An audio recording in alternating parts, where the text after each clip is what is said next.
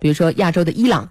伊朗总统鲁哈尼十八号在伊朗国家抗击新冠病毒委员会特别工作组会议上表示，伊朗目前已经有两千五百万人感染新冠病毒。这个数字让外界看了之后大吃一惊啊！鲁哈尼这个说法源于伊朗卫生部近期的一项研究。根据这项研究估算，伊朗已有两千五百万人感染新冠病毒，其中。约一千四百人死亡，这样一个死亡一万四千人，一万四千人死亡，那这样一个死亡率似乎有点过低了。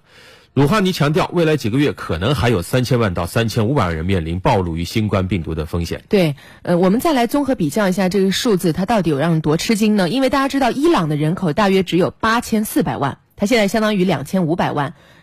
已经有。将近有三分之一的人是感染了新冠病毒，所以鲁哈尼援引报告当中的这个推测的数字，目前是远远高于伊朗卫生部门发布的病例数字。由于近期病例不断的增加，伊朗政府十八号宣布对首都德黑兰实施一周的防疫风控措施，包括暂停宗教和文化活动、关闭寄宿学校、咖啡馆、室内游泳池以及游乐场、动物园等等。